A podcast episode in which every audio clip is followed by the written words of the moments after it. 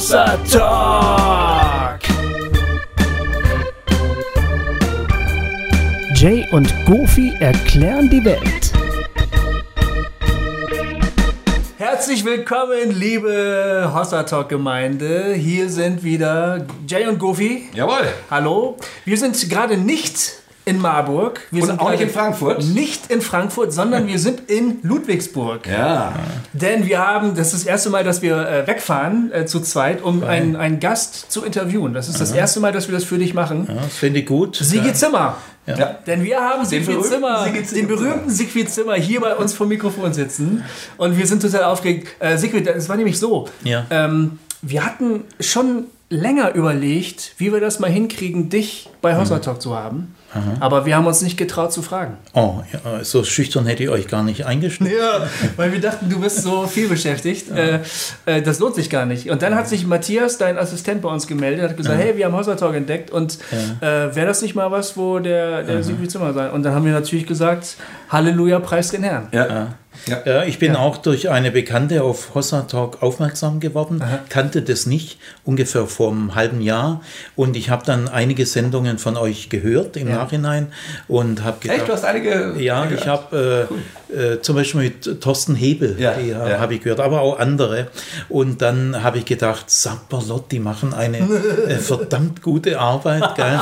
Und äh, ja, und der Matthias, mein Assistent, hat dann die Brücke gebaut. Ja, und wir Ich finde es schön, gell? das, äh, das äh, bietet sich an, dass ihr und äh, ich und Worthaus und so, wir haben ja sehr ähnliche äh, Anliegen. Ja, und wir haben auch sehr ähnliche Zuhörer. Also ich meine, äh, viele Zuhörer, die Worthaus hören oder auch besuchen, hören auch Talk und umgekehrt. Ja. das ist gut. Ja, als, als du zugesagt hast, äh, da äh, haben wir uns echt riesig gefreut, weil äh, ich, also ich, ich höre auch ähm, Worthaus nun schon seit einiger Zeit und habe daraus so viel Gewinn genommen, weil ich finde, es, es gibt so wenig ähm, universitäre Theologie, die so lebendig, äh, ich sag's mal ruhig, gepredigt wird.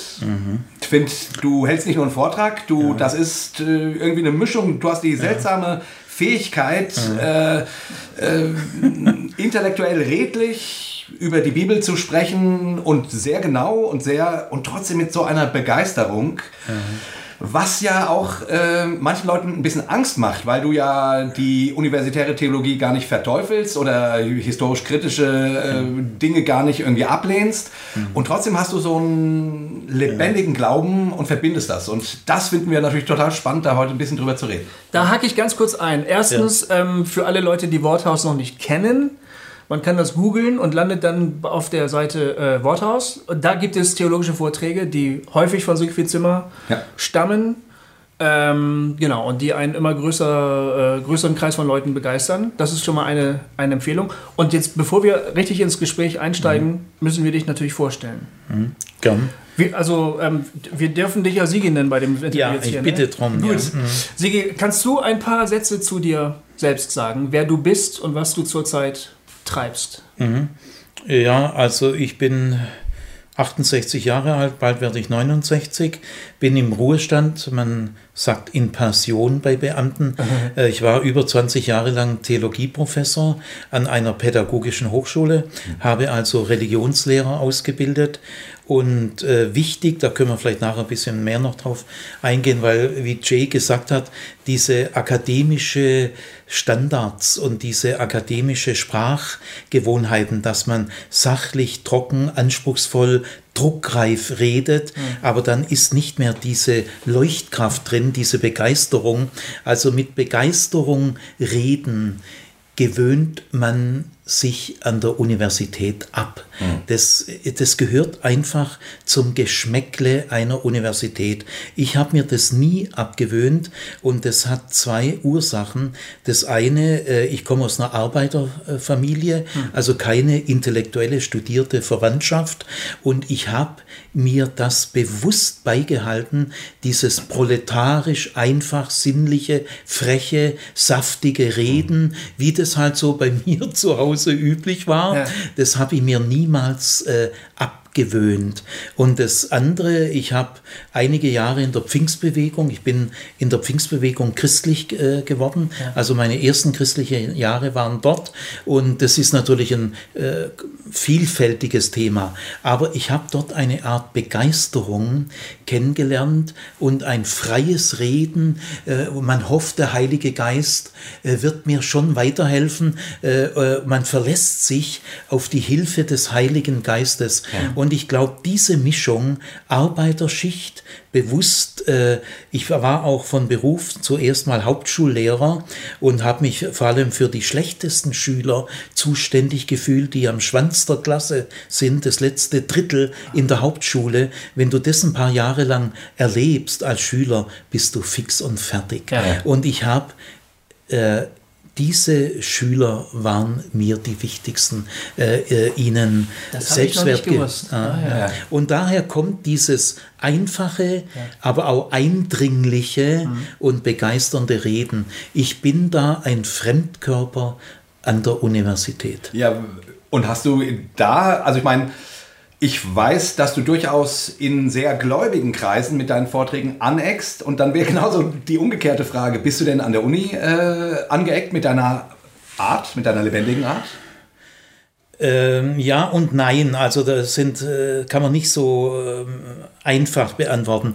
Äh, wenn ich, sagen wir mal, in Kollegenkreisen war, es gibt ja Treffen, Gremien, Fakultätsrat oder LAFACO, das, da treffen sich die Religionspädagogikprofessoren ein, zweimal im Jahr. Da habe ich mich schon äh, an die Standards äh, gehalten, also sachlich mit Fremdwörtern und so weiter, mich verständigt und ich habe eigentlich immer die Achtung meiner Kollegen gehabt. Mhm. Ich bin auch manchmal gewählt worden in Gremien. Mhm. Ich war auch Sprecher aller pädagogischen Hochschulen für Religionspädagogik mhm. oder in der Lehrplankommission. Also ich habe schon die Anerkennung meiner Kollegen. Allerdings diejenigen meiner Kollegen, die mich näher kennen, die vielleicht mit mir auch zusammen Seminare gemacht haben, die haben schon gemerkt, also äh, Sigi oder Herr Kollege, gell, äh, so wie Sie frei reden und äh, Sie reden so ein bisschen mit einer die würden sagen, mit einer bisschen euphorischen, emotionalen Färbung. Also das bin ich eigentlich nicht so gewohnt. Hm. Und da traten manchmal auch äh, Irritationen auf. Mir fällt aber gerade eine sehr positive Irritation ein. Ich hatte einen Kollegen, der heißt Manfred Pirner, der ist heute Professor an der Universität in Nürnberg-Erlangen. Wir haben uns sehr gut verstanden, sehr begabter Kollege, war eine schöne Zeit mit ihm. Und als er sich verabschiedet hat, er hat einen Ruf bekommen an die Universität Nürnberg, hat er in seiner Abschiedsrunde äh, vor allen Kollegen gesagt, also Siegfried, von dir habe ich gelernt, man kann alles auch einfacher sagen. Und, und das will ich in Nürnberg anwenden. Ah, wie schön. Also auch solche. Äh, Wirkungen ja. sind dann äh, entstanden. Ja, Sigi, wir sind total gespannt, weil wir wollen äh, heute erstmal ähm, ein bisschen was über deine Lebensgeschichte hören. Und du hast es eben ja schon gesagt, dass du äh, irgendwie eigentlich mal ein Pfingstler warst. Was ich total spannend finde, weil ich selber mich ja auch im charismatischen Umfeld irgendwie Christ geworden bin und habe darin Höhen und auch wirklich, ich meine, das, unsere, unsere Hörer wissen das, weil ich das schon manchmal ja. erwähnt habe, auch tiefste Tiefen dieser Art von äh, Frömmigkeit erlebt. Ja. Und ähm, das ist so witzig, weil du hast das bei irgendeinem Vortrag, hast du das mal erwähnt und äh, bis dahin wusste ich nur, okay, du bist ein, äh, du bist ein Professor und du sprichst lebendig, ja. Und an dem Punkt, als du sagtest, ja, du kommst ja ursprünglich aus der Pfingstbewegung, habe ich gedacht, aha, jetzt verstehe ich, Warum? Also jetzt verstehe ich manche, also manche Schüsse gegen sehr enge, fromme Dinge äh, konnte ich dann plötzlich einordnen und gleichzeitig aber auch deine, auch deine, deine lebendige Art zu sprechen, weil ich tatsächlich nämlich das eben auch aus dieser Welt kenne. Mhm. Und da habe ich gedacht, jetzt wird mein Bild von dem Professor Zimmer deutlicher. Ah, das fand ich irgendwie witzig. Ja. Gut, anyway. Äh, das muss eine turbulente Reise gewesen sein für dich, oder? Mhm. Wenn du erstmal so nach Urevangelikalien kommst? Also mhm. hast du vorher, äh, hast du gar nicht geglaubt, äh, bevor ja, du nein. bei den, bei den Pfingstern Ja, das ist ein wichtiger Punkt, das merke ich auch heute. Äh, was man mit der Muttermilch eingesogen hat, das sitzt ja nochmal zehn Stockwerke tiefer. Ja. Also meine Kindheit und Jugend war säkular. Äh, mein Vater war überhaupt nicht religiös. Er konnte damit wirklich nichts anfangen, hat auch wenig überhaupt über so innerseelische Dinge sprechen können. Meine Mutter war da offener, sie hat auch mal im Kirchenchor mitgesungen, aber es waren keine tieferen Kontakte. Ich bin konfirmiert worden, ohne dass das ein tieferer Eindruck war, so wie die meisten anderen auch. Ja. Also in Kindheit und Jugend äh, spielte Religion bei mir keinerlei nennenswerte Rolle.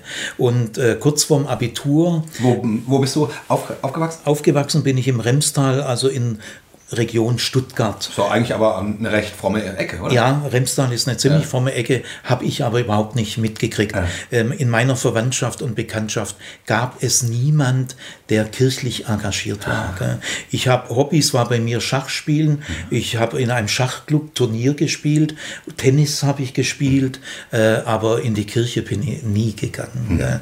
Und so kurz vor dem Abitur äh, habe ich einen neuen Nebensitzer bekommen, der aus einer Pfingstgemeinde kam und der hat mich in so Gespräche verwickelt, gell, sehr sympathisch. Er hat mich auch in Gottesdienste mitgenommen, auch in eine Evangelisation, wie man hm. da sagt. Gell, wusste gar nicht, was das ist.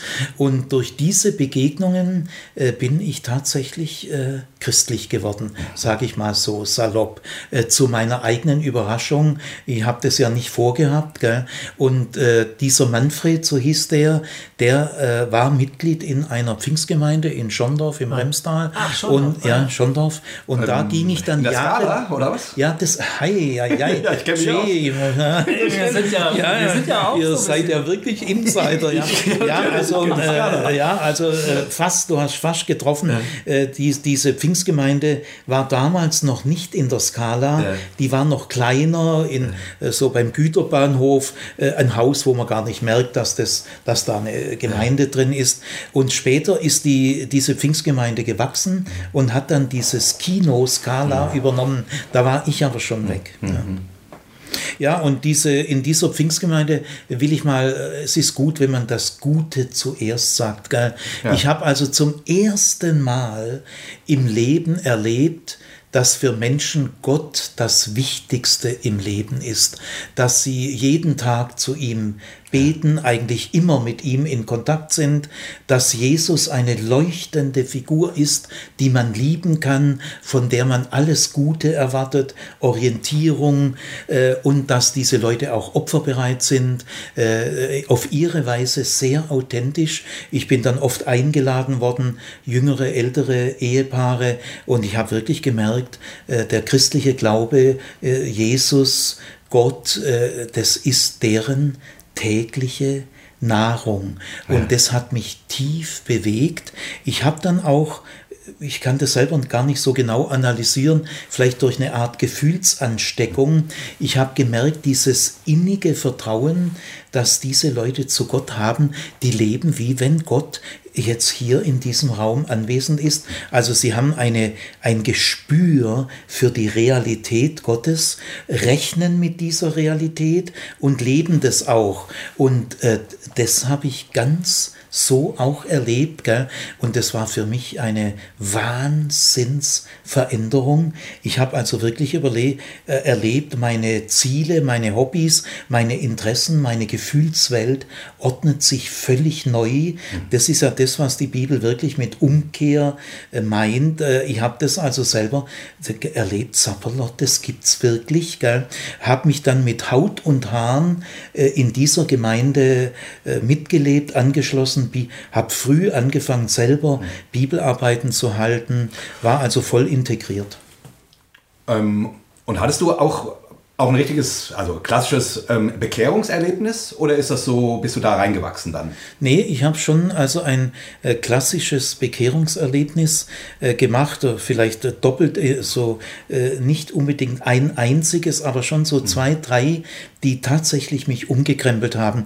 Also der Manfred hat mich in eine Zeltevangelisation mitgenommen die war völlig voll, nur die erste Reihe war noch leer. Er, hat, er ging mit dem VW-Bus, fuhr mit dem VW-Bus dorthin, andere Klassenkameraden neben mir, die saßen in der ersten Reihe neben mir.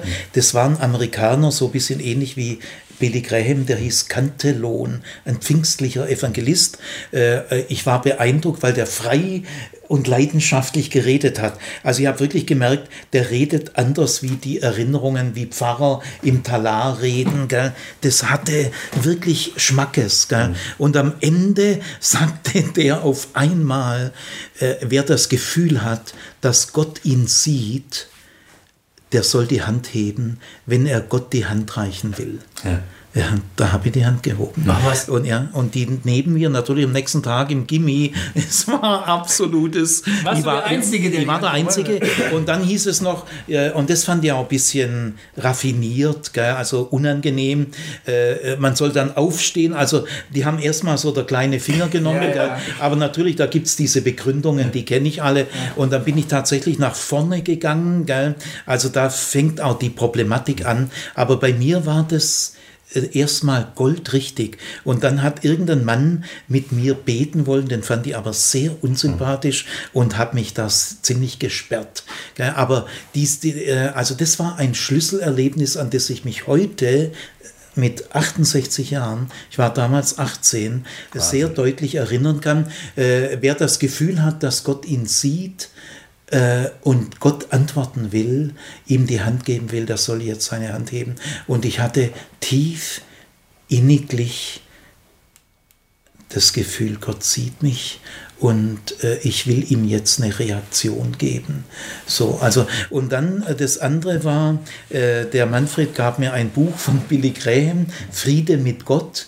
Ich habe das äh, glühend gelesen. Also es war damals, hat mich unheimlich abgeholt. Gell? Und es endet dann mit einer Seite, wo man unterschreiben kann, ich will mein Leben ab heute, ich weiß es nicht mehr wörtlich, Gott äh, widmen oder zur Verfügung stellen, habe ich unterschrieben.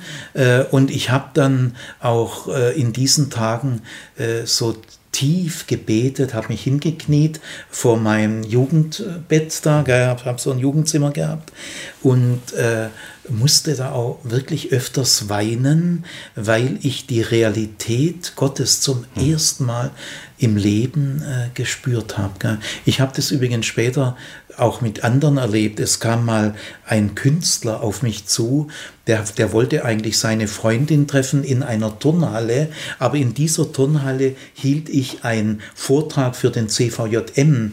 Und dann ist dieser Künstler, weil die Freundin nicht kam, einfach in den Vortrag gekommen. Der hat dann, der war vielleicht Mitte 40, war Atheist, gell? Äh, er war Maler, er hat von der Malerei gelebt und der kam zu mir her und sagte, Herr Zimmer, kann ich Sie mal besuchen? Habe ich gesagt, ja. Der kam also in mein Wohnzimmer, gell? wildfremder Mann, und er hat gesagt, Herr Zimmer, ich muss Ihnen was sagen.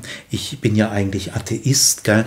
aber ich habe vor ein paar Wochen ein Bild gemalt und bei dem Malen dieses Bildes habe ich Gott gespürt. Also ich habe, ich sage Ihnen, ich habe wirklich Gott gespürt. Und jetzt bin ich da zufällig in Ihren Vortrag geraten und äh, ich bin mal zum Pfarrer gegangen, der hat mir ein Buch gegeben. Da bin ich zum anderen Pfarrer gegangen, der hat gesagt, ich habe gerade keine Zeit und jetzt bin ich bei Ihnen. Mhm. Und da habe ich zu dem gesagt, Kurt, äh, ich habe den Eindruck, dass es stimmt, was du sagst wie du das erzählst. Ich schlage dir jetzt vor, wir knien uns beide vor mein Sofa, ich bete für dich zu Gott und wenn du willst, kannst du neben mir das erste Gebet deines Lebens sprechen. Und das habe ich gehört. Und das vergesse ich auch nie wieder.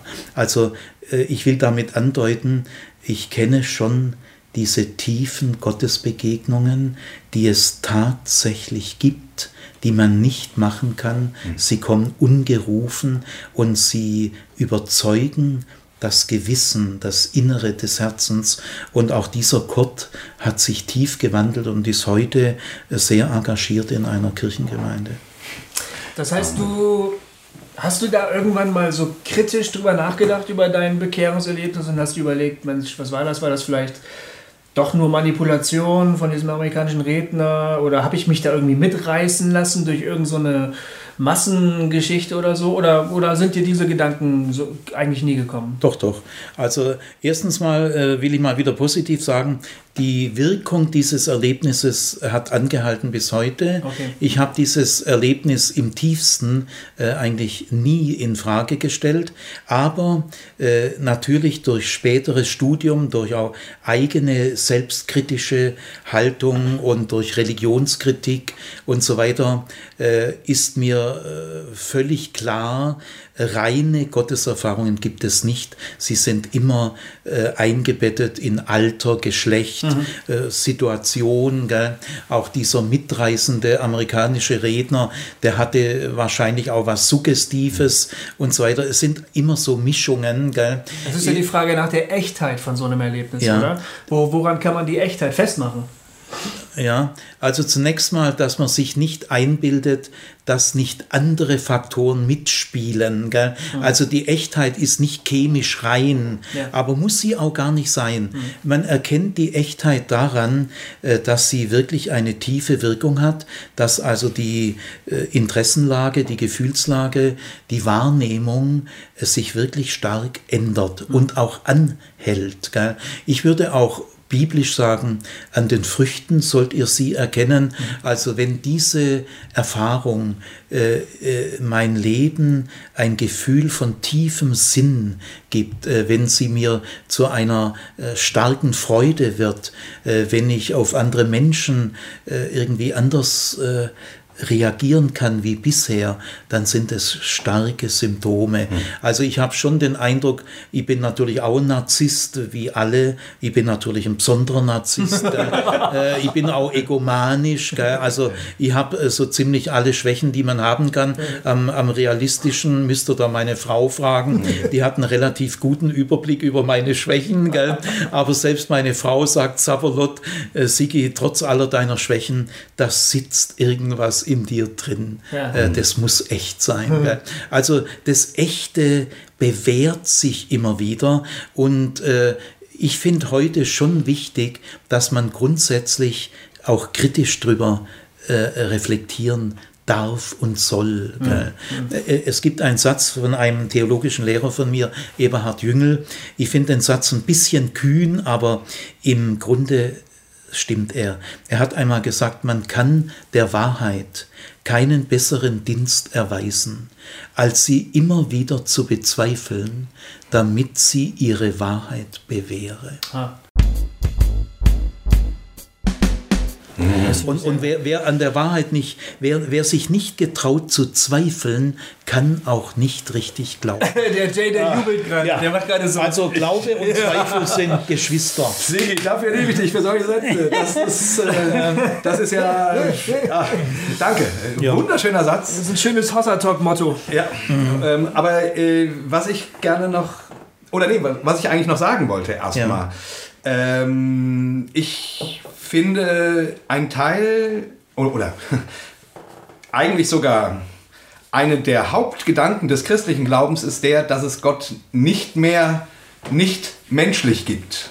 Das verstehe ich nicht. Das verstehe ich auch noch nee, also, Aber so wie dich kennen, kommt schon noch was Richtiges. Ja, also, ähm, ähm, ähm, weil wir jetzt ja gesagt haben, solche Erfahrungen, die sind ja. irgendwie äh, nicht rein göttlich oder die sind ja. immer gemixt mit allem Möglichen. immer gemixt, ja.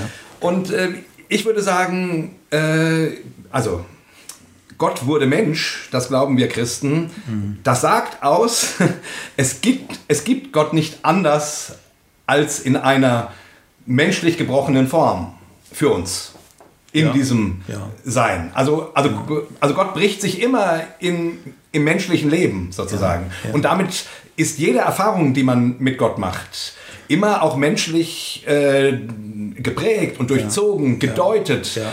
Ähm, mal, und das kann in, einem, in einer in einer guten Richtung sein und es kann in einer ganz dunklen Richtung sein. Ja, gibt also es leider alles. Genau, gibt es alles. Nur den Gedanken finde ich so wichtig, weil man ja, ja. irgendwie, ich merke, ich habe in meiner Geschichte immer nach dem authentischen Gotteserlebnis gesucht. Mhm.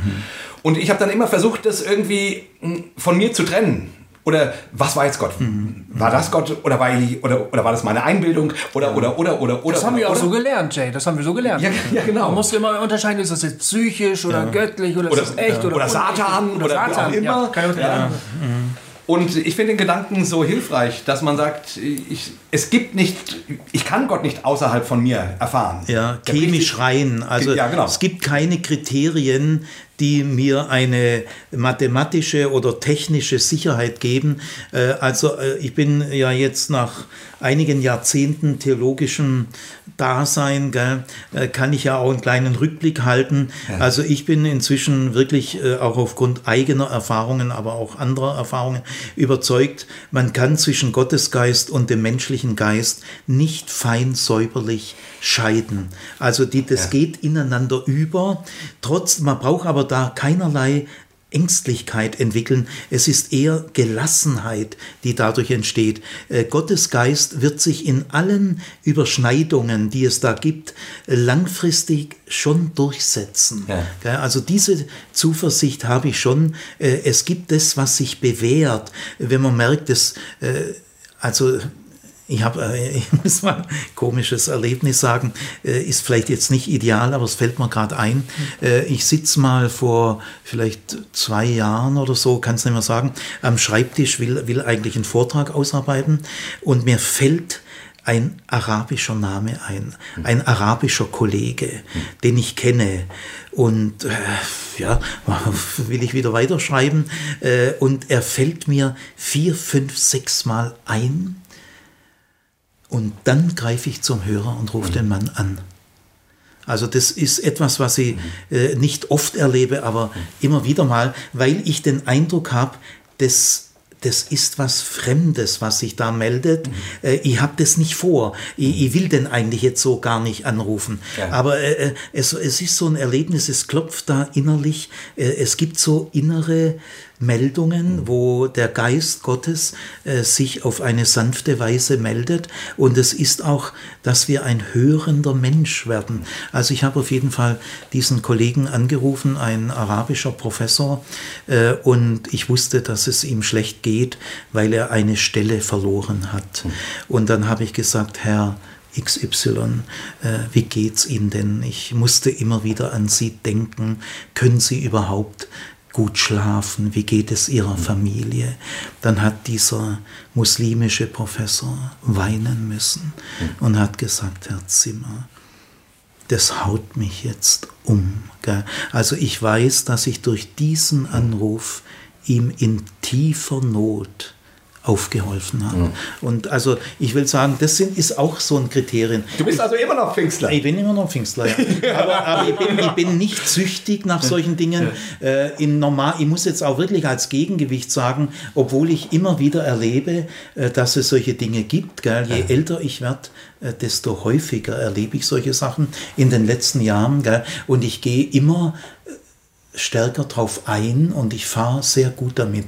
Will ich aber trotzdem sagen, die größte Zeit meines Lebens, ich bete generell, äh, Gott führe mein Leben, leite mich und dann rechne auch damit, dass er es macht. Also diese, wie finde ich den Willen Gottes heraus? Äh, ein Wochenendkurs, Jüngerschaftsschulung, wie, wie, äh, wie kriege ich die Führung Gottes raus? Das finde ich infantil, regressiv, ganz kindisch, denn wir sind erwachsene Personen. Äh, meine Berufsentscheidungen, andere Entscheidungen wähle ich nach meinen Interessen, nach, mein, nach äh, gutem Abwägen pro und contra und erwarte da keine inneren Botschaften, kriege ich auch meistens nicht. Aber ich rechne generell damit, wenn ich Gott immer wieder darum bitte, ich möchte äh, des Lebens so in die Richtung führen, wie du es willst. Äh, Das, das bete ich seit über 40 Jahren und das, dieses Gebet wird er schon ernst nehmen. Also ich mache mir da nicht allzu viel Sorgen und im Nachhinein muss ich auch sagen, ich fühle mich auch von ihm geleitet und geführt. Schön. Ähm, ich würde gerne in deiner Geschichte noch ein bisschen weitergehen. Allerdings würde ich davor gerne noch wissen, was haben da, also erstens, was haben deine Eltern zu deiner Bekehrung gesagt damals? Und zweitens, hast du auch sowas wie eine Geistestaufe erlebt? Also dieses äh, pfingstlerische Urerlebnis, ich werde mit dem Heiligen Geist erfüllt, spreche in neuen Sprachen und so? Ja, also erstmal zu meinen Eltern. Äh, mein Vater hat sich dafür gar nicht so interessiert. Ich habe auch gemerkt, es äh, ist jetzt nicht so dran, dass ich da meinem Vater da große Berichte abgebe. Aber meine Mutter hat sich schon dafür interessiert. Die hat das Ganze als eine Sekte eingestuft. Mhm. Sie wollte, dass ich möglichst Chefarzt werde. Sie war sehr stolz auf ihren Sohn, der Abitur jetzt gleich hat und so. Und jetzt geht der in so eine Pfingstgemeinde. Meine Mutter wusste auch gar nicht, was ist das was überhaupt. Gell? Ja. Die Schwaben sagen dann oft Deckelbatscher zu denen. Gell? Also, Deckelbatscher? Ja, weiß ich ja. In, Im Remstal sagt man zu den Pfingst Künstler Deckelbatscher. das habt ihr noch nie gehört. ich, ich weiß jetzt gerade, weil das halt so laut, die schreien und an diesen, in der Gemeinde Gottes in, in Pfingsttagung, da geht's ja. ab, gell? das ja. hörst du außerhalb. Gell?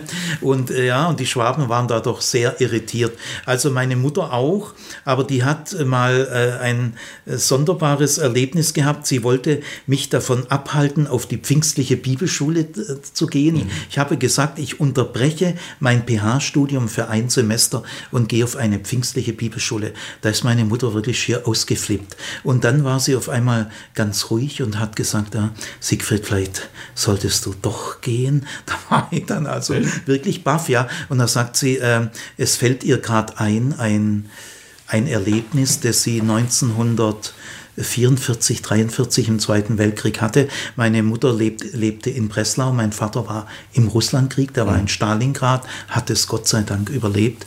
Und, äh, aber meine Mutter hatte lange Zeit keine Kinder, weil der Mann halt im Krieg war. Gell? Und er kam selten heim und so schnell klappt es ja vielleicht auch nicht. Und dann sagt sie, Siegfried, mir fällt was ein. Ich, ich wollte 43, 44 in Breslau einkaufen gehen, gehe an einer katholischen Kirche vorbei, die Tür Tür steht offen, ich gehe hinein, es ist niemand drin, ich setze mich auf die Bank und bete zu Gott, äh, lieber Gott, lass mich Kinder kriegen und wenn einer Pfarrer wird. Ach, das, nein, das kann nicht sein. Ja. Das ja das, äh, und das hat ihr gesagt. Das hat ihr, dieses Ding ist ihr in dem Moment eingefallen. Ja ich bin dann ja auch später Pfarrer geworden und bei der Ordinierung als evangelischer Pfarrer hat meine Mutter gesagt, so, jetzt ist mein Gebet voll, vollständig erhört. Also, ja, gut, aber jetzt will ich mal, das, das ist mein pfingstliches Herz, das spürt ihr ja, gell? Aber ich, ich muss auch sagen, ich habe es nicht länger wie fünf bis acht Jahre dort ausgehalten, trotz dieser tiefen geistlichen Erfahrungen. Und zwar, ja, aber hast du so sowas wie so, übernatürliche und na, das Wort übernatürlich, das sage übernatürlich kannst du bei mir gar nicht kommen, weil Ruach Geist ist Atem und Wind, ist also natürlich. Ist natürlich. Der Begriff übernatürlich gehört nach meiner äh, Meinung verboten, weil der bringt nur Irritation. Das Natürliche ist hintergründig. Was ist denn Atem? Hm. Das tiefste Wunder. Gott ist so wichtig für unser Leben wie der Atem. Er ist mir so nahe wie der Atem. Der Wind, also ich will, also äh, Ruach ja. ist nicht einfach übernatürlich, sondern er ist die Anwesenheit Gottes in der Schöpfung, in der Natur. Ja, ich habe äh, sowas wie Geistestaufe erlebt und äh, ich bete in Zungen bis heute. Bis heute. Bis heute. Cool. Das äh, jetzt. Äh, ja, ich bin wirklich ein Pfingstler. Gell? Ja, jetzt sind wahrscheinlich einige von unseren Hörern in dem Augenblick, fällt denen alles aus dem Gesicht und die anderen sagen, ich hab's mir doch gedacht. Peter, Peter. Ja, genau. ja, aber ich bin auch für historisch-kritische, moderne Bibelwissenschaft. Ich bete übrigens auch bis heute in Zungen. Ja, also. Jay, ich hab's geahnt. Oder? ich kann das auch übrigens. Ja. Machst du nicht, aber ich habe... Ja. Nee, man verlernt es eigentlich nie. Nee. Äh, man, Zungenreden ist oft gut, wenn man in, bei, in mehreren ist und eben einfach diese positive Erwartungshaltung hat. Mhm. Also ich will damit sagen, diese charismatischen Gaben Gaben halte ich äh, für durchaus urchristlich. Da steckt viel Gutes drin. Ja. Ich hab, spüre jetzt aber selber, weil die Zeit läuft ja auch, ich möchte schon auch sagen, ja. in gewisser Hinsicht bin ich überhaupt kein Pfingstler mehr. Ja. Also ich bin schon ein bisschen ein Sonderfall. Gell? Erzähl mal weiter. Ja, äh, also ich bin dann wieder ausgestiegen aus der Pfingstbewegung, weil ich es nicht mehr ausgehalten habe. Was denn? Also was, ich wäre kaputt gegangen, ja. Es war einmal die Bildungsfeindlichkeit. Also ich bin ein sehr lernbegieriger Mensch und habe in vielen Dingen erlebt, dass ein gutes Buch, ein guter Kommentar zur Bibel, dass es so gute äh, Wissenschaftler gibt, die einem Kilometer weiterhelfen können. Ich habe zum Beispiel an der PH Schwäbisch Gmünd, also mein erster Beruf war Hauptschullehrer. Ich habe Geschichte, Politik und Religionspädagogik studiert. Religionspädagogik nur als drittes Fach, weil ich Angst hatte. Ja. Äh, ich war ja schon in der Pfingstbewegung und Theologieprofessor, äh, äh, ich, ich spring mal, bin ja ein Pfingstler, gell? ich habe eine Luther-Vorlesung an der PH gehalten, mhm. äh, weil Luther ist auch bei den Freikirchlern und Evangelikalen anerkannt, ja. obwohl sie ihn meistens gar nicht gut kennen. Also habe ich eine Luther-Vorlesung gehalten, kommt nach der zweiten, dritten Sitzung so ein 19-, 20-Jähriger, man hat ihm schon ein bisschen angemerkt, dass er sehr konservative christlichen Hintergrund hat. Manchmal sieht und spürt man das ja. Und jetzt kommt dieser junge Mann am Ende der Vorlesung zu mir her und sagt, völlig erstaunt, völlig baff, Herr Zimmer, sind Sie etwa gläubig? Also damit habe ich also gemerkt, der war natürlich sicher, Theologie, Theologieprofessoren sind ein bisschen vom Teufel beeinflusst, gläubig sind die selten, aber da hält irgendein Theologieprofessor eine Vorlesung über Luther, da könnte man ja vielleicht mal reingehen. Und nach dem dritten Mal merkt er, dass er vielleicht selber was lernen kann, auch für sein Herz. Und da jetzt kommt ihm die Frage, der ist vielleicht gläubig. So bin ich in der Ska also später Skala, also Theologie, also kann schon eine Theologie studieren. Gell? Ja. Also wir sind hier die Gemeinde Jesu ja. und außerhalb, das sind die Ungläubigen, auch diese Sprach, die Gottlosen, die Unbekehrten, von denen kann man nichts lernen, muss man aufpassen. Gell? Diese Sündenvermeidungstechnik, pass auf, kleines Auge, was du siehst, pass auf, kleiner Mund. Gell? Und so gehe ich an die PH, erlebe einen Theologieprofessor, der Methodist war und der merkt, äh, was ich für ein Fall bin und sagt mir mal so nebenbei, Herr Zimmer, Sie brauchen vor mir keine Angst haben, wissen Sie, ich bin schon auch gläubig. also der hat mir darüber weggeholfen ja. und dann lese ich mein erstes wissenschaftlich-theologisches Buch, habe ich allerdings äh, auch Glück gehabt, von Helmut Gollwitzer, Der barmherzige Samariter da musste ich eine Seminararbeit schreiben. Ich lese in meinem Studierzimmer, Studentenzimmer dieses Buch und mir wird klar, dieser Mann kennt die Bibel 50 Mal besser als meine Bibelschullehrer ja. in der Pfingstbewegung. Der hat ein Niveau, der kann mir die Bibel öffnen und er ist ich spüre, er hat eine Leidenschaft für Jesus. Gell? Also ich habe dann äh, solche Erlebnisse im Theologiestudium gemacht, auch andere in der Psychologie. Vor, ich war in einem Seminar über Vorurteile und da habe ich gemerkt, ja, in der Gemeinde, in der ich bin, die fördert ja jahrelang Vorurteile. Hm. Oder Kreativität, ja, da musst du auch mutig deiner Fantasie äh, auf freien Lauf. Ich bin überall vorsichtig. Gell? Es ist, war wie eine unsichtbare Mauer. Wir sind hier die Gemeinde hm. Jesu und da draußen. Also dieses Schwarz-Weiß, das ist eine Ideologie.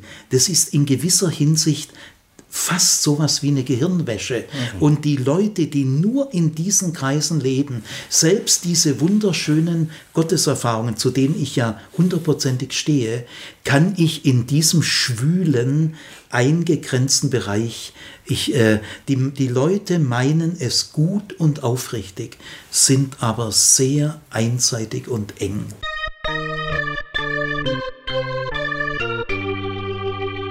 Hossa Talk! Es hat was Totalitäres, oder? Ja, hat es ist so eine ja. ganz große Absolutheit. Ja.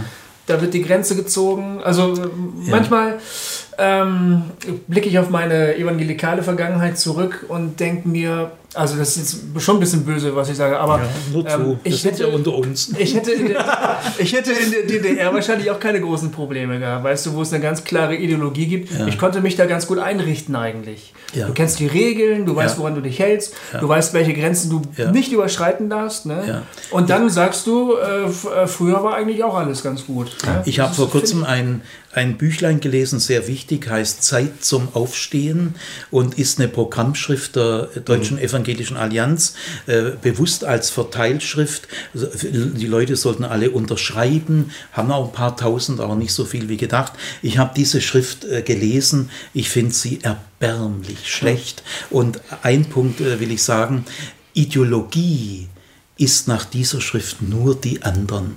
Also da gibt es ganz böse so Gender Mainstreaming, dann, dann erzeugen die eine Angst ohne Belege. Also ich habe den Case so noch nicht erlebt, der hier erzeugt wird. Ich war vor kurzem bei, äh, meiner, bei einer alten Frau, Verwandte meiner Frau, 79 Jahre alt, wir tun nur eine Stunde Kaffee trinken in, in Köln. Da sagt die 29-Jährige, äh, sie kommt aus evangelikalen Gruppen, ja, ja, in der Schule, da gibt es ja die Gender Mainstreaming. Also wir reden eine halbe Stunde sie ist 79, sie hat von Tuten und Blasen wirklich keine Ahnung, aber aus irgendwelchen Heulerschriften Angst vor. Gell? Also in, in dieser Zeit zum Aufstehen ja. ist die größte Schwäche keine Selbstkritik. Die ja. Fehler sind nur die anderen. Ideologie gibt es nur bei den anderen. Nein, es wimmelt an konservativer Ideologie. Mhm. Dieses Schwarz-Weiß-Denken, diese Regelsicherheit, das sind schon auch äh, ideologische äh, Faktoren, die da stark reinspielen. Aber das, die Leute nehmen das nicht wahr. Ich bin biblisch mhm. und die anderen da drüben, die sind ideologisch. Mhm. Und das ist ein Märchen. Gell? Es ging mit dir weiter. Du bist, du hast die Pfingstler, du bist ja noch nach Bremen gekommen irgendwann im Laufe ja, deines Lebens. Ich war, ne? ich war ein paar Jahre in Bremen. Warum eigentlich noch? Äh, ja, äh, ah, Ach ja, stimmt. Du kennst meinen Vater. Oh, du kennst Vater. meinen Vater, ne? Ja, den ja, ist Vater. Ja, kenne ich. Ich habe mehr, glaube ich, hat er. Ja, ja, ich, ich, war, ich saß mehrfach unter der Predigt deines Vaters. Ja, kannst du sehen. Ein, ein äh, Wort, äh, Wort gewaltiger. gewaltiger Redner, ja. Volle Kirche, ja. ja. Ich war ganz schön beeindruckt, ja. Also ich bin nach Bremen gegangen, weil in Bremen gibt es, äh, gab es ein christliches Privatgymnasium, Mentor. Und der Leiter dieses Gymnasiums war ein Christ. Er war ursprünglich Chirurg, hat aber in den letzten Kriegstagen seine einen Arm verloren, hat dann Hausaufgabenbetreuung gemacht und die Schüler haben zu ihm gesagt, Herr Kranzfelder, gründen Sie ein Privatgymnasium, wir kommen alle zu Ihnen. Also der war ein charismatisch begabter Lehrer. Gell? Bist du da zur Schule gegangen? Oder? Nein, ich war Lehrer. Ah, und Lehrer, dieser, dieser Herr Kranzfelder, der hat gesagt, äh, Siegfried, komm doch nach Bremen, unterrichte. Äh, er hat auch gesagt, wenn ich höre demnächst auf, kannst du das Privatgymnasium übernehmen. Ich habe also zwei Jahre lang ungefähr zweieinhalb, an diesem Privatgymnasium unterrichtet, Politik und Geschichte und war eine tolle Zeit, habe viel gelernt und habe vor allem Geld verdient. Mhm. Weil in der Zeit war ich schon verheiratet und äh, meine Frau wollte in Bremen äh, das Abitur nachholen. Also und da musste ich jetzt mal zwei Jahre lang echt Geld verdienen. Mhm. Und äh, ich habe an diesem Wie alt warst du da? Da war ich, warte mal, 28, 29. Mhm. 30, so in dem Bereich. Ich habe dann aber gemerkt, ich will nicht äh, äh ein Privatgymnasium übernehmen. Ich habe es mir aber ein Jahr lang überlegt, bin dann von Bremen wieder, ich habe dort auch Theologie studiert, in ah, ja. Münster vor allem, bin mit dem Zug hin und her gefahren und bin dann von Bremen nach Tübingen, habe dort äh, mein äh, Universitätsstudium in Tübingen abgeschlossen. Ja bin dann äh, Vikar der Württembergischen Landeskirche geworden, war dann Assistent bei einem weltberühmten Professor Nipko, den ich sehr mhm. schätze. Fünf Jahre lang war ich sein Assistent, habe ich mehr gelernt wie sonst im Leben. Und in der Zeit habe ich auch eine Doktorarbeit geschrieben in, über Martin Luther. Mhm. Und äh, so begann dann auch meine Universitätslaufbahn. Fand da so dein geistlicher Wandel statt, könnte man das sagen? Oder wie würdest ja. du das eigentlich bezeichnen? War das so eine Art Geist geistliches Erwachsenwerden oder, oder wie würdest du es? Ja, ich würde mal sagen, es war eine Horizonterweiterung. Äh, äh mein Tellerrand, den ich ganz schön hatte, äh, äh, erweiterte sich und das tut weh, das sind auch Schmerzen. Ja. Man sagt immer wieder im Theologiestudium fällt man vom Glauben ab. Nein, das stimmt nicht. Man fällt höchstens vom Fundamentalismus ab. Ja. Und das finde ich gut. Ja. Aber vom Glauben äh, fällt man im Theologiestudium nicht ab, sondern man mhm. fällt von seinem bisherigen Tellerrand ab. Mhm. Der Tellerrand wird äh, durchbrochen und das tut weh. Mhm. Es tut auch weh. Also ohne Reifungselend, so nennt es Jung. Wir werden reif nicht auf dem Sofa, sondern durch Reifungselend. Und das Theologiestudium mit seinen Verunsicherungen ist auch wirklich ein Reifungselend. Mhm. Also ich würde sagen, ich habe meinen äh, kindlich naiven, jetzt negativ gemeint, auch unreifen, kleinkarierten Glauben habe ich durch das Theologiestudium, aber ich muss sagen, Monat für Monat. Es dauert dieser Befreiungs- und Entwicklungsprozess hin zu einer viel größeren Reife und zu einem viel größeren Horizont und auch zu einer bescheideneren Selbstwahrnehmung. Dauert nach meiner Erfahrung drei, fünf, sieben, acht Jahre. Also schneller geht es nicht. Wow. Ja. Ja, äh, ich dem, Siehst das, du ein, gell? nee, es ist so, aber das, ja. das ist auch meine Erfahrung. Also ja. als ich irgendwie äh, quasi in meiner super charismatischen Zeit mhm. und dann irgendwann äh, fing ich da ran zu zweifeln, weil das Leben nicht dazu passte, ja. was mir verkündigt wurde. Ja. Und, das, und das tat so weh. Ja.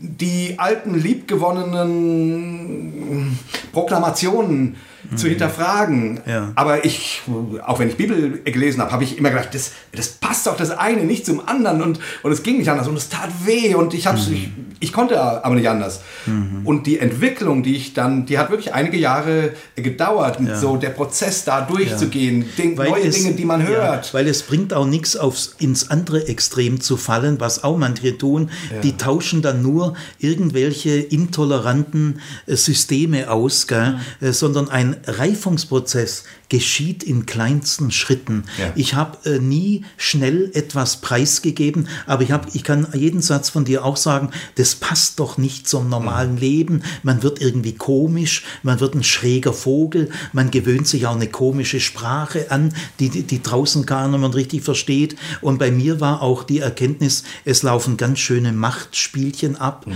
beleidigt sein, ja. also äh, Spaltungen, was, was sich da gespalten wird, gell, welche Rechthaberei. Mhm. Also auch die Berufung auf den Heiligen Geist äh, genügt noch nicht, um Kleinkariertheit, Rechthaberei. Machtgelüste, ja. andere Leute äh, ins Leben pfuschen, ihnen sagen, wie sie leben sollen. Das ist alles unvornehm und es hat was Primitives. Mhm.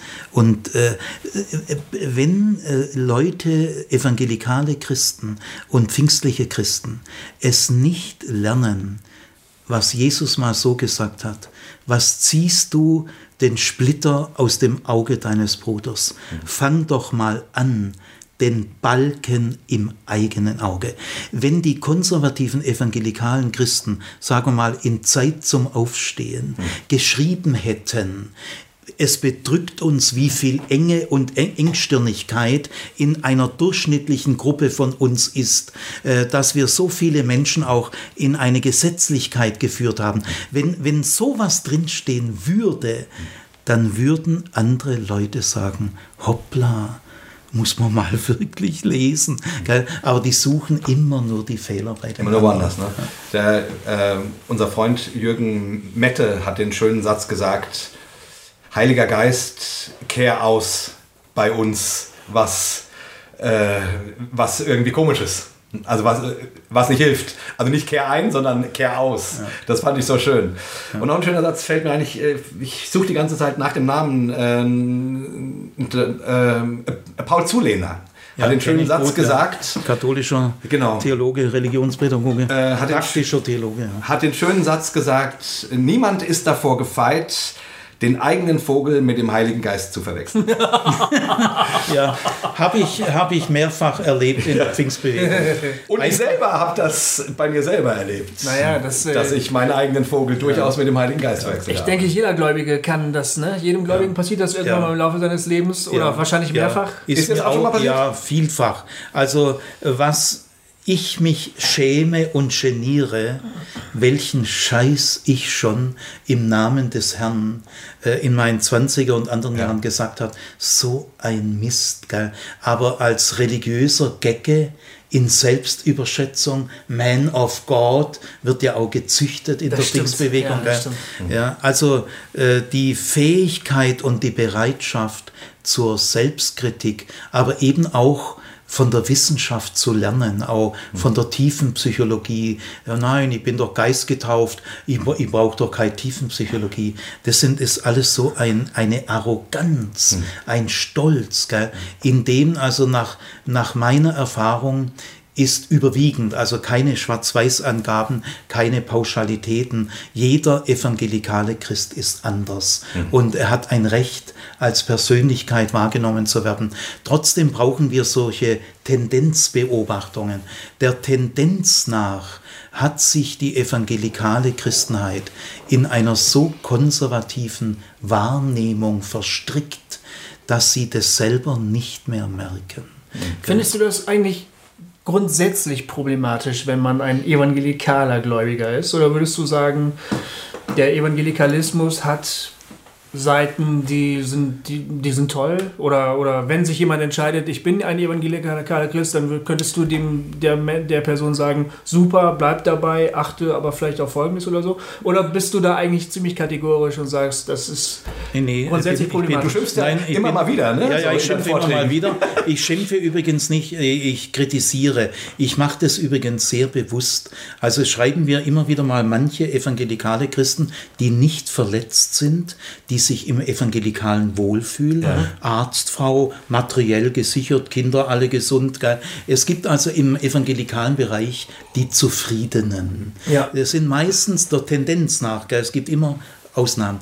Äh, Der Tendenz nach sind es materiell gut gesicherte Familien, äh, glückliche oder einigermaßen glückliche Ehe, Kinder entwickeln sich gut und jetzt kommt der Zimmer und schimpft Ja, da so. Das solche Herr Zimmer, äh, ich krieg so eine Mail äh, jeden Monat zwei. Ah, es, ja. es sind auch immer ungefähr die gleichen Typen. Die schreiben auch ähnlich, obwohl sie sich nicht kennen. Das geht immer so, Herr Zimmer, ich höre Ihre Vorträge wirklich gern. Also ich will Ihnen sagen, man kann wirklich was lernen. Auch mein Mann hört immer wieder zu. Also wir sind Ihnen dankbar. Aber da hätten wir doch eine Frage. Warum schimpfen Sie eigentlich so? Und da merke ich schon, es hat die, die Leute spüren, ja, weil ich empört bin über die Enge, die Engstirnigkeit. Ich kriege viele Mails von verletzten Menschen, die 50, 60, 70 Jahre alt sind und sich des Lebens nicht freuen können, weil sie Höllenängste haben. Gell? Also jetzt äh, zu deiner Frage. Es gibt in der evangelikalen Christenheit eigentlich sehr gute Dinge, die eigentlich jeder Christ haben sollte. Und zwar sage ich mal die wichtigsten, äh, verbindliche Jesus-Nachfolge. Finde ich gut. Gell? Dann Orientierung an der biblischen Botschaft bin ich völlig dafür. Äh, Dann zum Beispiel Gebetsleben, auch mit Gebetsgemeinschaften. Gut, bin ich völlig dafür. Äh, Dann äh, zum Beispiel Besuch christlicher Versammlungen. Jawohl, das ist richtig. Ohne das geht's nicht. Wir können nicht einsame Vögel sein. Gell? Christen sind Gemeinschaftswesen. Dann äh, äh, Interesse an Evangelisation und Mission finde ich auch gut. Und letzte, das letzte Merkmal tätige Nächstenliebe. Findet man viel. Also diese sieben Merkmale sind völlig in Ordnung. Äh, teile ich hundertprozentig, äh, sind aber eigentlich allgemein christlich. Und jetzt kommt aber die Problematik. Gell? Also in diesen Punkten äh, stehe ich den evangelikalen Christen sehr geschwisterlich nahe. Das sind ihre wertvollen Anliegen. Die teile ich. Aber leider äh, wird die, äh, diese, äh, dieses wertvolle, gute Anliegen verknüpft mit einer konservativen Mentalität und Weltanschauung. Es- Das ist die Rolle von Mann und Frau, die Sexualität, Ehe und Familie, Erziehung, aber auch politische Wahrnehmung. Äh, Das wird alles in ein konservative Soße getünkt. Äh, Und muss man konservativ sein, um Christ zu sein? Ist ein, Ko- ich bin überhaupt nicht konservativ, gell? es sind Konservative von Natur aus der Bibel näher und jetzt wird es langsam penetrant, äh, wenn die sagen oder denken, ich bin konservativ, also bin ich besser. Ich bin konservativ, also bin ich biblischer. Äh, das ist eine reine Arroganz. Gell? Und dann äh, eben, äh, was ich äh, sehr mir sehr leid tut, weil ich bin Pädagoge, äh, mir liegen die Entwicklungsmöglichkeiten der Kinder und Jugendlichen, äh, sind mir heilig. Ihre Fantasie, ihre Entdeckerfreude, ihr Mut, ihre Neugierde. Ja. Und wenn ich sehe, wie das in diesen, äh, vor allem schon, schon Kinderbibeln und diese Literatur für Grundschüler. Jesus kam vom Himmel auf die Erde, um für die Menschen zu sterben. Mhm. Das lese ich in einem äh, äh, christlichen äh, Schrift, gell? Mhm. Bibellesebund für Kinder. Gell? Mhm. Also was da mit der, wie die Kinderseele dressiert wird. Gell? Also viele in evangelikalen Kreisen sind in die Enge geführt worden mhm. und merken es sehr spät und haben es dann sehr schwer. Also ich will vielleicht den Satz sagen, religiöse Enge und religiöse Engstirnigkeit ist ein echtes, tiefes Problem, mhm. das man durch nichts verharmlosen darf. Mhm. Und da setzt meine Empörung ein. Das äh, ist, äh, ist, genau der Punkt, den ich versuche, so versuche ich das auf den Punkt zu bringen, wenn ich gefragt werde, warum bist du eigentlich gar nicht mehr so in evangelikalen Kreisen oder so. Mhm. Ähm, ich habe das irgendwann für mich auf die Engherzigkeit und auf die Engstirnigkeit zurück. Ja. Also die, die Engherzigkeit ist diese, dieses Ängstliche, dieses ja. Vorsicht, Vorsicht, ja. bloß nicht, bloß nicht. Anderen Glauben absprechen. Ja, und, und, und das Engstirnige, diese, diese, diese Denkverbote, ja. Mhm. nicht drüber sprechen, nicht drüber reden, pass auf, was du sagst und so. Und das macht dann irgendwie kaputt. Also ja. gerade wenn man künstlerischer Mensch ist, ja, so wie das dann besonders, dann, dann, das, da Oder wissenschaftlich interessiert. Oder wissenschaftlich, ja. genau. Also ich bin ja sieben, acht Jahre auf Spring gewesen, diese hm. große Familienferienfestival und ich habe hunderte von Zuhörern gehabt und ich kann ehrlich sagen, dass in jedem Jahr zahlreiche Menschen auf mich zugekommen sind und gesagt haben, endlich, hm. endlich.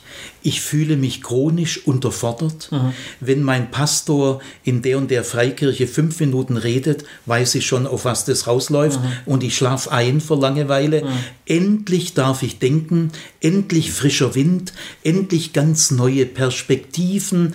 Also dieses Aufatmen über frische Luft äh, habe ich auf Spring äh, wirklich äh, hundertfach erlebt. Ja. Und das spiegelt diese Enge, unter der anspruchsvolle Leute, weil es gibt nicht nur die Zufriedenen, die gibt es allerdings auch. Gell? Mhm. Die will ich auch im Großen und Ganzen zufrieden lassen, mhm. wenn sie nicht, wenn sie andere Leute in Ruhe lassen. Mhm. Gell? Dann möge ich sagen, okay so. Gell? Aber es gibt in den evangelikalen Kreisen auch die Lernbegierigen, mhm. die Anspruchsvollen, die Künstlerischen, die Wissenschaftlichen, die, die weiterkommen wollen und die leiden unter dieser Enge. Ja. Also wenn ich in evangelikale Kreise nach wie vor gehe und das werde ich auch nach wie vor gerne tun, denn es sind meine Schwestern und Brüder.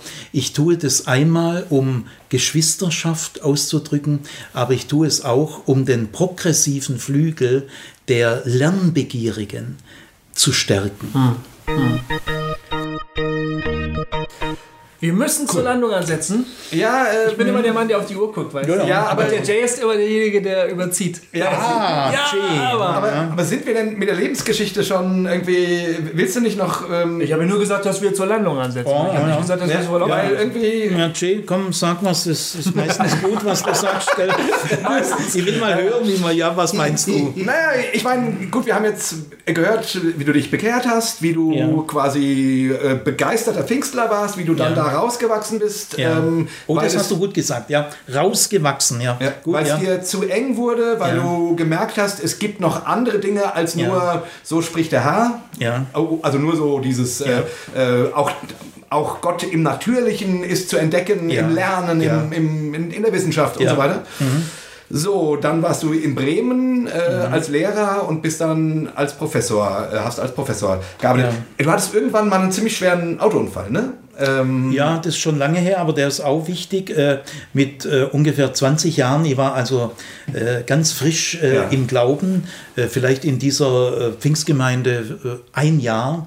Und da habe ich einen sehr schweren Autounfall erlebt, den ich selber verschuldet habe. Ich bin, wollte einen Freund besuchen, bin auf einer Landstraße, die so abschüssig war, keinen richtigen Straßenrand hatte, es hat geregnet, mhm. bin ich in Schleudern gekommen und habe mich überschlagen und bin auf einen Baum geknallt und äh, sind sofort Leute hergekommen, es war am Stadtrand von Kreilsheim, die haben gesagt, komm raus, das Auto fängt Feuer. Ach, es ist auch Benzin ausgelaufen, ich habe es gerochen und war eingeklemmt mit dem Kopf nach unten. Und ich habe tatsächlich äh, damit rechnen müssen und habe es auch, dass ich so verbrenne. Es ist auch niemand hergekommen, weil es lebensgefährlich ja. war. Und dann äh, habe ich das auch eben so ein Schlüsselerlebnis. Gell, das, äh, ich ich erzähle das kurz, weil du es gesagt hast, ja. aber ich will nicht den Eindruck erwecken, ich lebe von so Schlüsselerlebnissen vor 40 Jahren. Ja. Äh, ich lebe eigentlich vor allem von dem, was ich in den letzten zwei, drei Jahren äh, erlebt habe. Ja.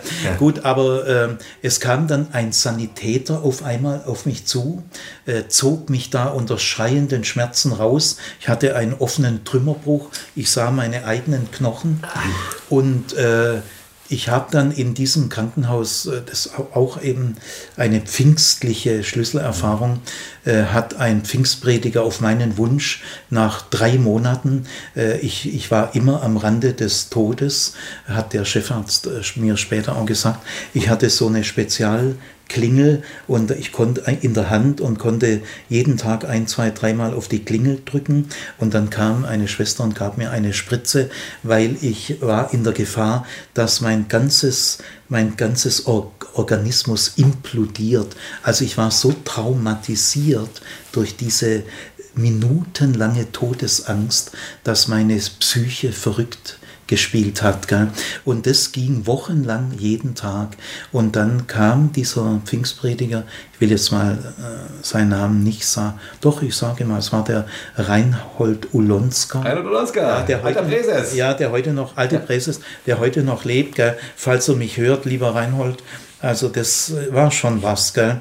was Gott da mit ihm, ja. wie Gott ihn benutzt hat.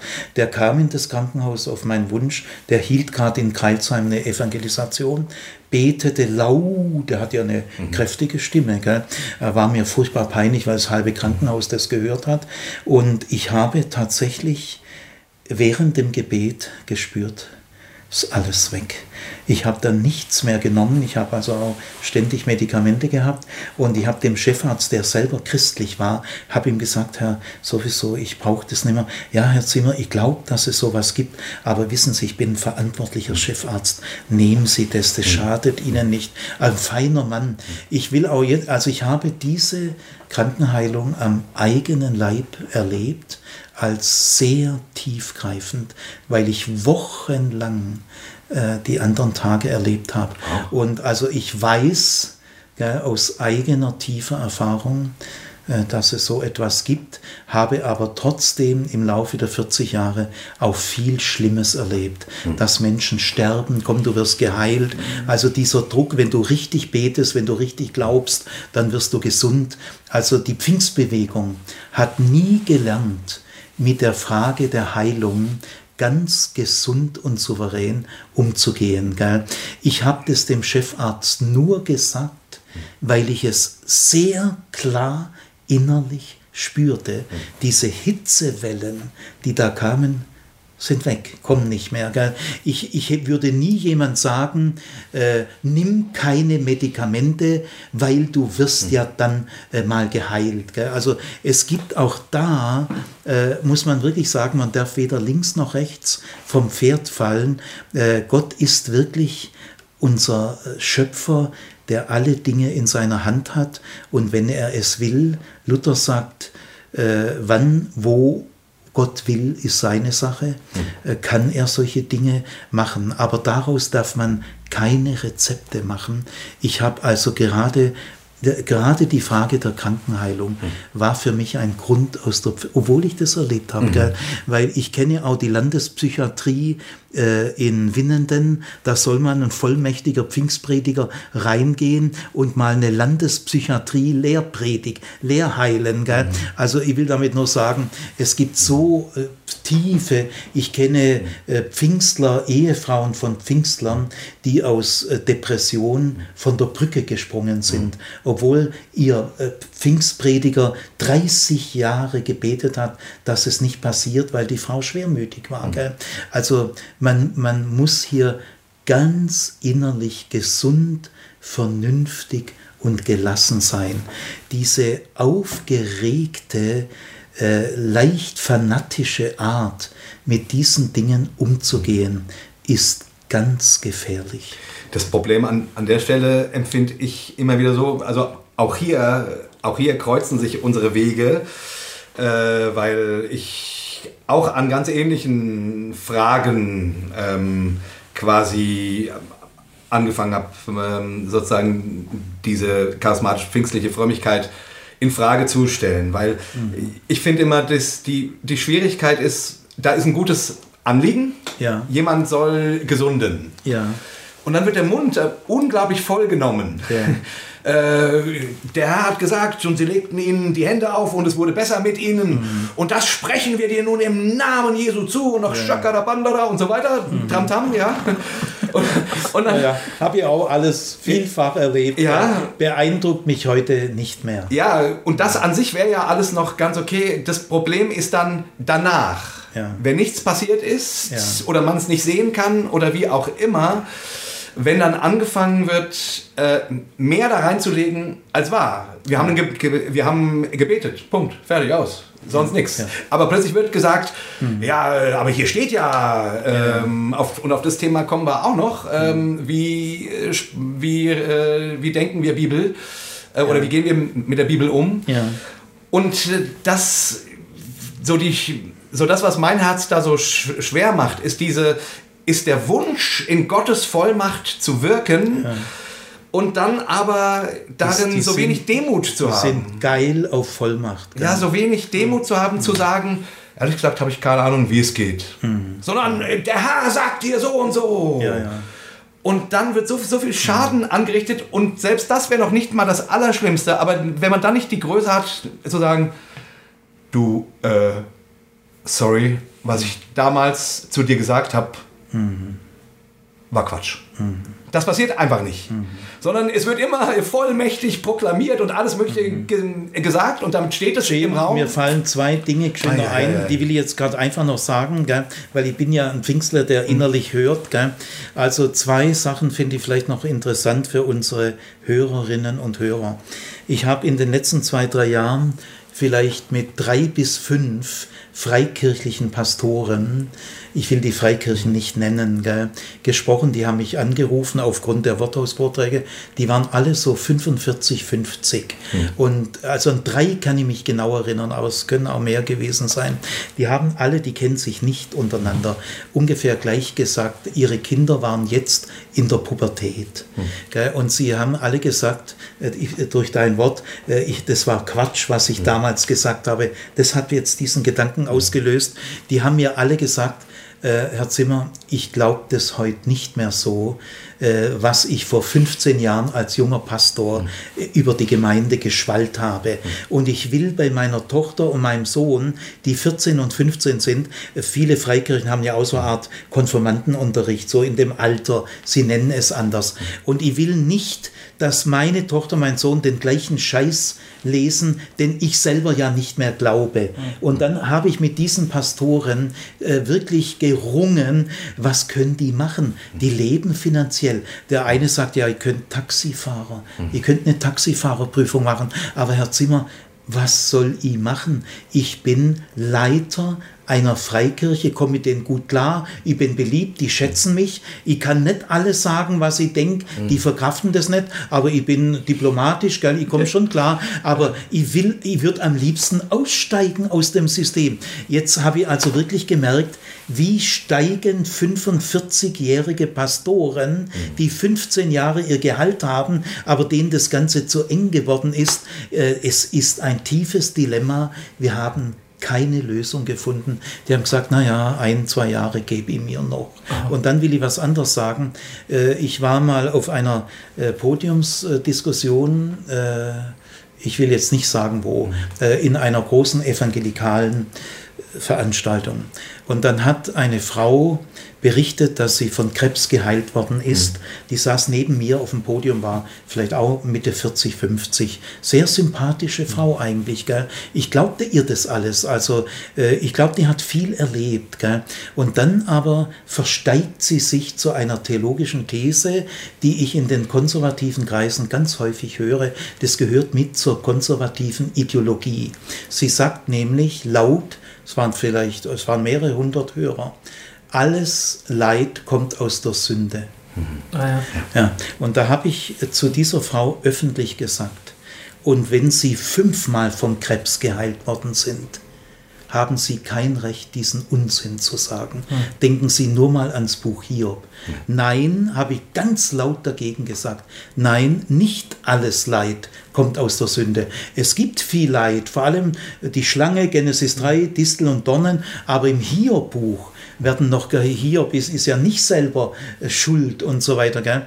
Also das ist auch so eine Ideologie, wenn man bei Thema Kranksein, Krankenheilung, gell, dass die evangelikale Welt, vor allem die fundamentalistische Welt, das nicht verarbeiten kann, dass es unschuldiges Leid gibt. Weil die haben gleich Angst, dann ist ja Gott schuld und Gott macht doch keine Fehler, Gott ist an nichts schuld, also ist der Mensch schuld. Mhm. Also das ist ein ganz unreifes Kapitel. Dieses Kapitel allein würde heute für mich ausreichen, aus dem Club der Bekehrten auszusteigen. Wir haben zum Glück noch eine Stunde Zeit, miteinander zu reden. Aber jetzt müssen wir erstmal Schluss ja, machen. Genau. Ja. Wir, haben, wir machen ein nämlich, Päuschen. Ja, wir machen ein Päuschen. Die Leute müssen sich ja erholen. Gell? Den raucht ja jetzt der Kopf. Ja, schon gedacht, äh, dass wir hier mit dir so viel zu reden haben, dass wir gedacht haben, wir machen daraus eine Doppelfolge. Mhm. Aber ich denke auch, jetzt äh, ist für heute Schluss. Genau, aber Freunde. ihr dürft euch freuen, genau. denn schon nächste Woche, ja. schon nächste Woche hört ihr den zweiten Teil unseres Gesprächs. Richtig. Und ähm, das ist nämlich jetzt der Punkt, dass ab heute quasi, ja, ja, dem Erscheinungstag ja. dieser Folge mit Siegfried Zimmer Hossa Talk wöchentlich erscheinen wird. Das ist richtig. Äh, wow. Haben wir noch gar nicht verraten. Nein, Nein das haben wir noch nicht verraten. Du bist ich bin ja, ich, ich finde ja eure ganze Idee und den ganzen Hossa Talk eine super feine Sache. Gell?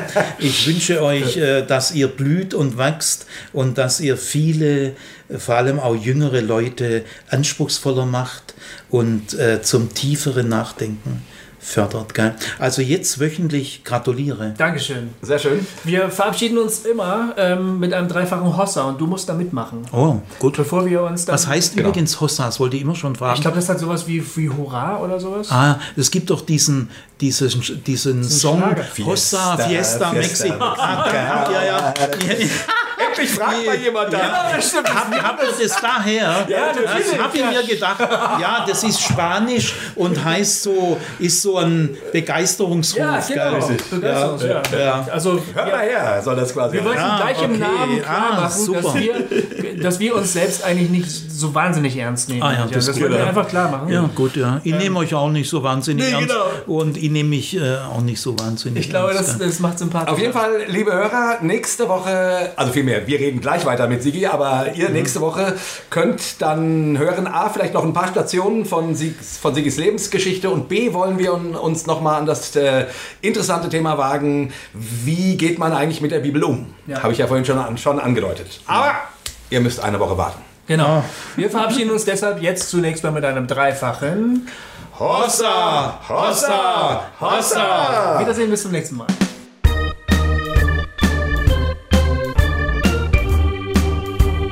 Hossa Talk.